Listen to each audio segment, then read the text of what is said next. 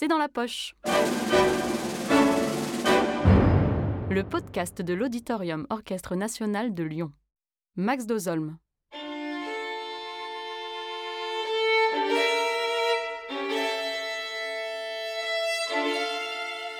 Aujourd'hui au programme, un sommet de la musique pour violon, la chaconne de Jean-Sébastien Bach. La voici, grave et majestueuse, la chaconne. Cette danse de l'époque baroque qui faisait fureur dans les bals de la noblesse, où elle se dansait sur un rythme à trois temps, lentement, en accentuant le deuxième temps de la mesure. 1, 2, 3, 1, 2, 3. En France, Lully l'utilisait comme ouverture grandiose de ses tragédies lyriques, quand d'autres compositeurs l'intégraient volontiers à la fin de suites de danse instrumentale. C'est ce que fit Bach en 1720, en intégrant à sa seconde partita pour violon une chaconne solennelle. Et tradition oblige, Bach adopte la forme thème et variation, avec de nombreuses métamorphoses du thème inaugural.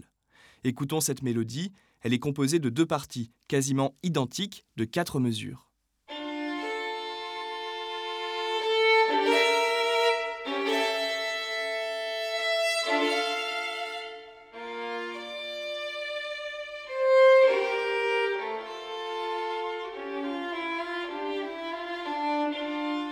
D'un point de vue harmonique, ce thème générateur est écrit dans la tonalité tragique de Ré mineur. Les accords joués par le violon nous font entendre une ligne de basse typique des chaconnes baroques, une basse obstinée, c'est-à-dire qui se répète et qui est construite sur un tétracorde descendant. Tétracorde, quel est ce vilain mot? Il désigne ni plus ni moins tétra 4 et corde, note. Ici, le tétracorde est descendant car les quatre notes choisies par Bach glissent vers le grave. Ré, Do dièse, Si bémol, La.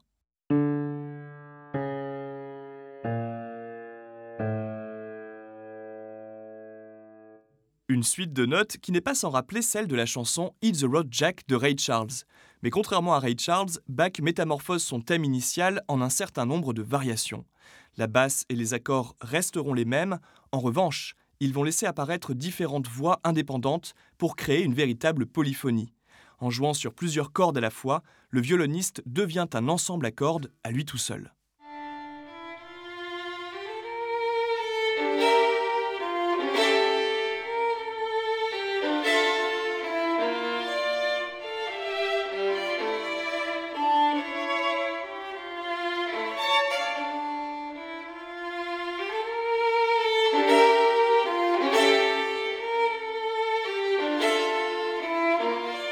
Parce qu'elle repousse les limites de la virtuosité instrumentale et compositionnelle, qu'elle dure plus d'un quart d'heure, c'est-à-dire aussi longtemps que toutes les autres danses de la partita réunies, la chaconne de Bach est devenue avec le temps ce que le spécialiste de la musique de Bach, Alberto Basso, considère comme, je cite, une sorte de charte constitutionnelle du violon transcendantal, un monument du répertoire des violonistes et qui a fait des jaloux. En effet, de Brahms en passant par le claveciniste Gustav Leonhardt ou le chef d'orchestre Léopold Stokowski, nombreux sont ceux à avoir transcrit la chaconne pour divers instruments et ensembles. Mais la plus célèbre de toutes ces transcriptions est sans nul doute celle que réalisa l'italien Ferruccio Busoni en 1893.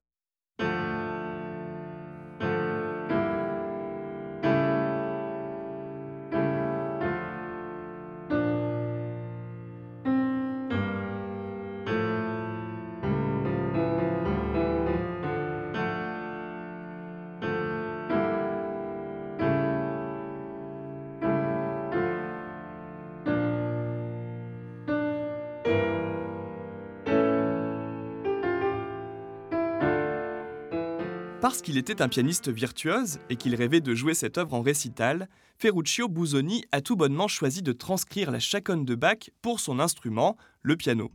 Mais passer du violon au piano n'est pas sans conséquence.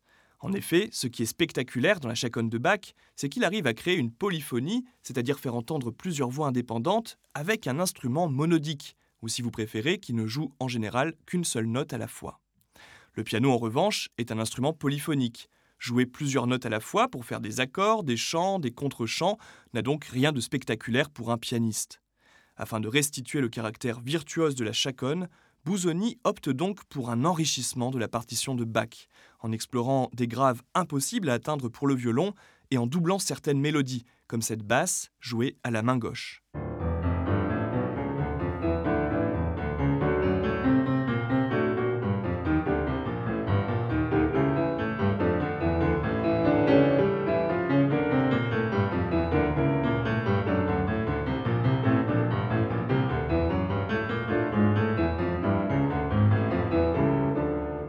Avec Ferruccio Busoni, la chaconne de Bach prend des allures de morceaux de bravoure romantique, dans la droite ligne d'un Franz Liszt, avec une écriture impossible à jouer pour le violon, comme ce passage où le pianiste joue des accords à sept sons simultanés.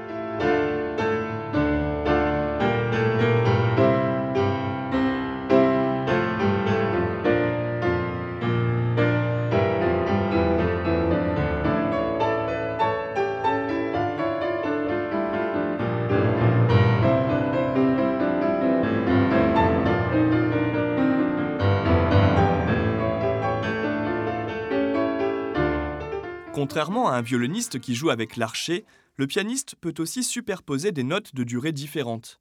Ici, Busoni demande au pianiste de tenir une note longue dans le grave, à la main gauche, et avec la main droite, de jouer des formules rapides dans les aigus, ce qu'un violoniste ne peut techniquement pas faire.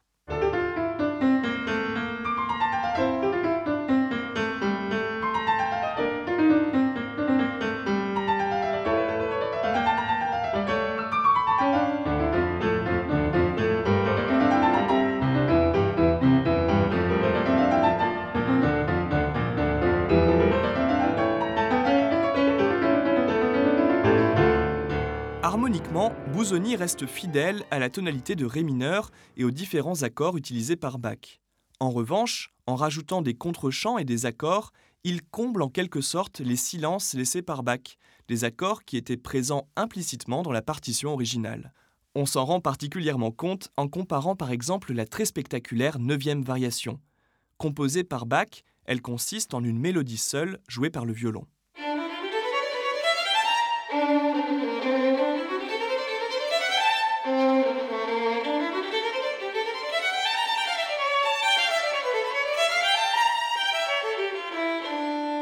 Jouée ainsi, cette mélodie n'aurait rien de spectaculaire au piano. Ferruccio Busoni comble donc l'harmonie sous-entendue par Bach en ajoutant des accords, en doublant à l'octave les fusées jouées par la main droite, tout en utilisant la pédale de résonance du piano pour donner encore plus d'ampleur à ce passage déjà très spectaculaire.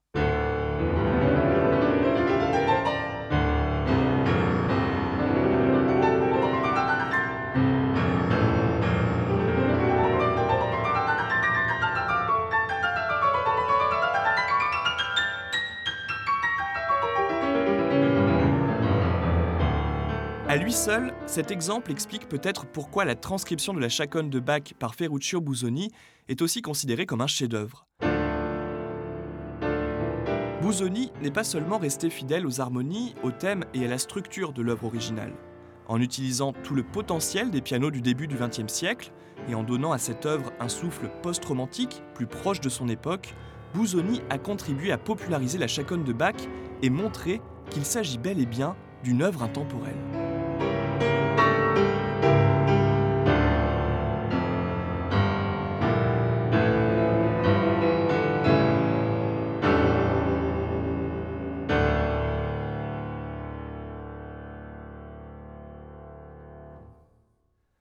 Cet épisode a été produit par l'Auditorium Orchestre National de Lyon. La version originale de la chaconne de Bach, utilisée ici, est interprétée par Christian Edinger, et la transcription était jouée par Vardan Mamikonian. Ces deux versions sont à réécouter dans leur intégralité sur la plateforme de streaming Vialma. Si vous avez aimé ce podcast, n'hésitez pas à le commenter, le partager et l'ajouter dans vos favoris sur les différentes plateformes de streaming.